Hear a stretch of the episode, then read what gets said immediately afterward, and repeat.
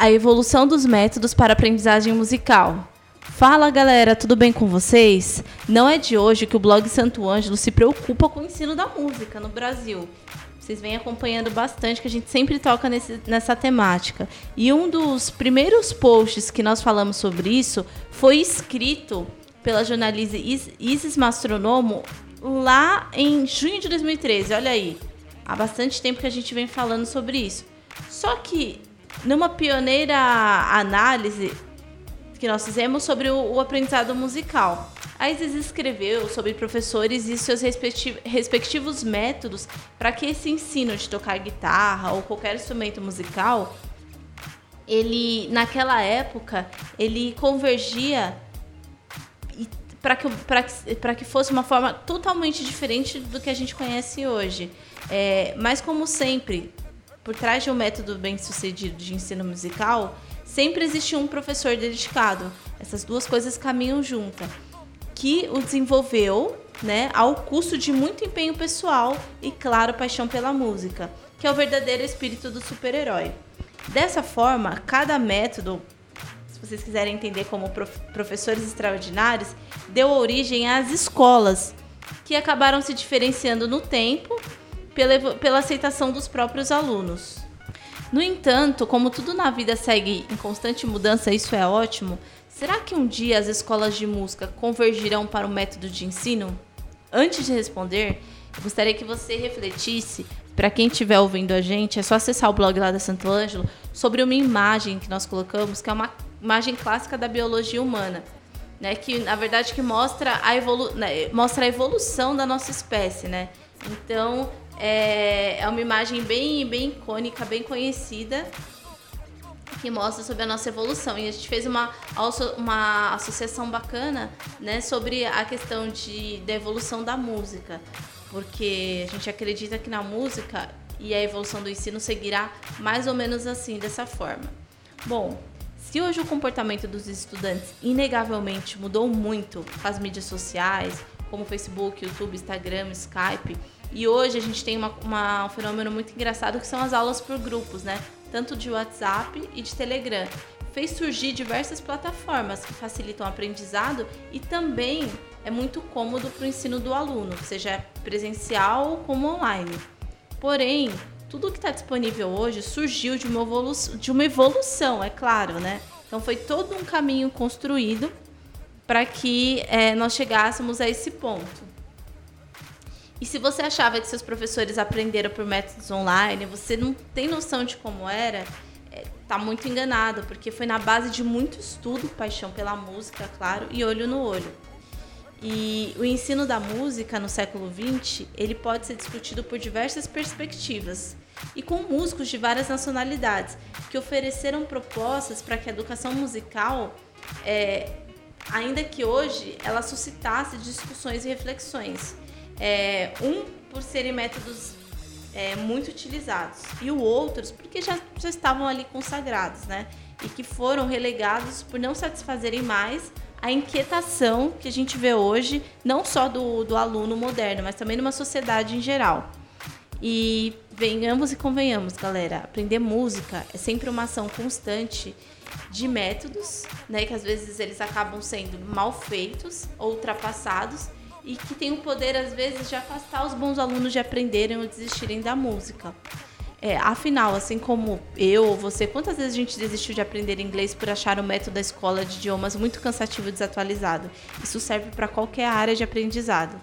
E no ensino musical, as coisas não são diferentes. Uma partitura somada a um método inadequado por um aluno que não tem aquela experiência e está ansioso para pegar a guitarra e fazer aquele som, é a forma mais rápida de você acabar fazendo é, esse aluno desistir, né? Então, infelizmente, o abandono do aprendizado musical ele acontece diariamente em escolas presenciais ou online, porque a questão está sempre voltada ao método. E depois desse fracasso, não são raros que buscam por si, com seus próprios meios, uma forma de tocar bem. Mas nem sempre estudar sozinho, sem nenhum direcionamento, funciona. E ainda mais, para crianças, isso é ainda mais frustrante, porque pode parecer que o professor é mal preparado e que ele acaba aceitando aquele método de goela abaixo como uma aula de matemática. com valores, notas, símbolos e acabe achando que música é uma coisa extremamente metódica. E tem até uma, uma, uma tirinha engraçada lá que a gente colocou no post que fala também que a gente precisa evoluir, porque, na, né, na verdade, tinha um comentário final do nosso personagem que deveria ser: por quê? E a senhora acha que eu vou morar em algum lugar que não tem Wi-Fi? E é exatamente isso. A sociedade, os alunos evoluíram de uma forma que hoje você precisa ter várias formas de entreter e de motivar. E agora falando sério, é, em termos históricos, quando falamos de método para ensino musical, essa grande revolução ela, ela aconteceu há um século, né? exatamente 100 anos. Com a invenção, não sei se vocês sabem o que é isso, né? dos chamados métodos ativos, que ele foi interrompido por um paradigma que afirmava que o aprendizado era exclusivamente vinculado à questão pessoal, ou seja, do talento e do gênio musical.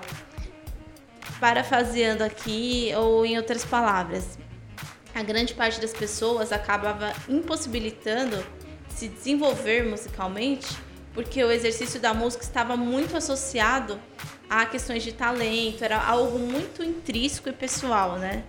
Então a pessoa acabava não se desenvolvendo. E esses métodos mais abrangentes passaram a ganhar força apenas no século XX, com a aceitação do Bona, que a gente vai explicar quem é esse, esse cara aí mais pra frente.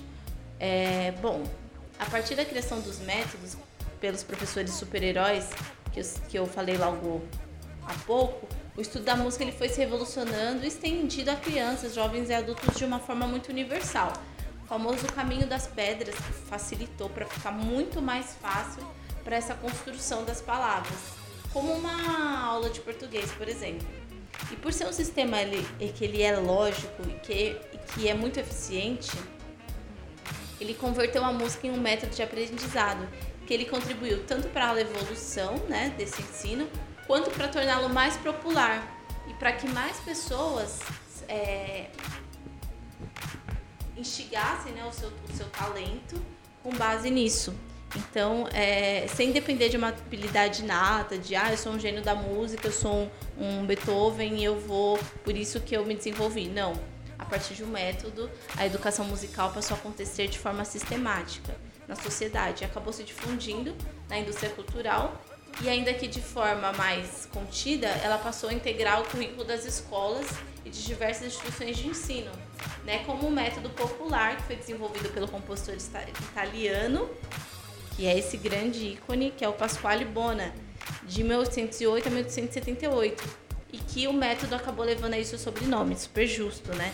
E nesse método ele ensina a praticar o solfejo, que é a fala da nota juntamente com a batida da mão, e assim marcando o ritmo, né, que é o tempo e o compasso de cada um, e as divisões de notas ali com seus respectivos valores. Para deixar claro a importância desse método, sem o método completo da divisão para qualquer tipo de instrumento, ainda mais hoje, a preparação da, da leitura da música educou gerações de estudantes é, de datar dos anos 1830. E ele foi composto exclusivamente para alunos treinarem com facilidade na interpretação da leitura, das várias formas rítmicas dos agrupamentos construídos com métrica musical. E olha que incrível, até hoje a teoria é usada, por exemplo, em várias igrejas tradicionais, que apoiam a música em cultos e incentivam o ensino musical entre seus membros. Mas aí, galera, no dia a dia, você precisa mesmo de um, de, de um método? Você acha que isso é relevante?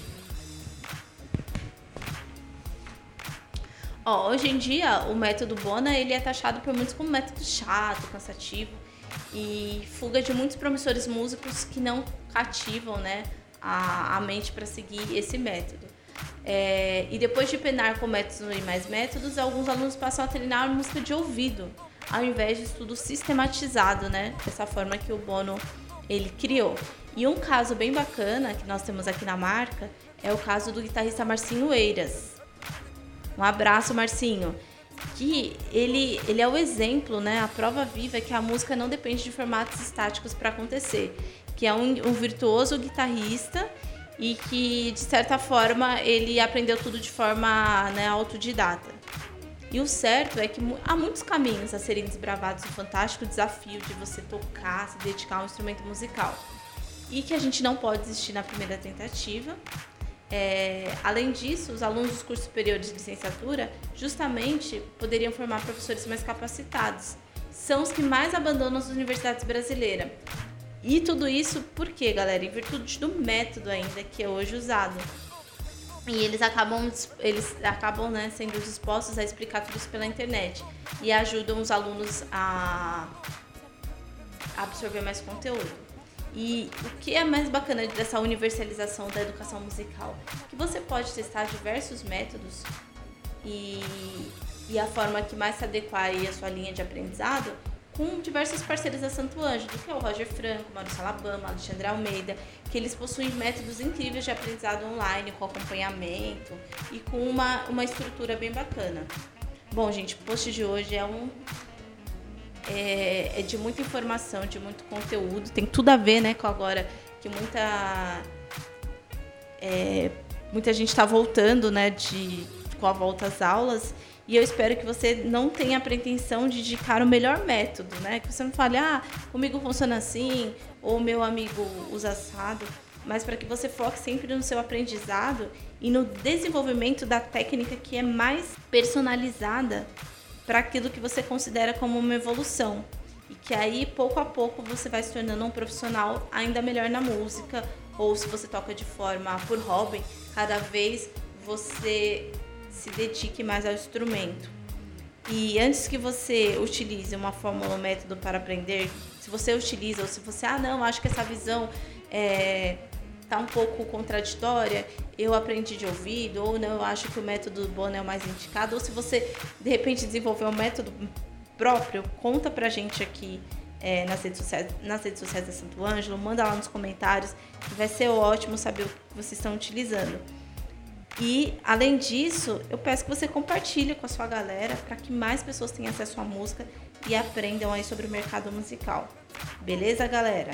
Ah, e antes que eu me esqueça, sabe aquela hipótese tá rolando nas redes sociais de que um dia todas as escolas irão convergir para um só método? Bom, a gente conversa isso no próximo blog. E como eles são de casa, eu vou enviar para vocês uma matéria sobre o IMT, que é só você acessar lá no, no link na íntegra que está no nosso blog. É isso aí, bons estudos, boa volta às aulas e até a próxima.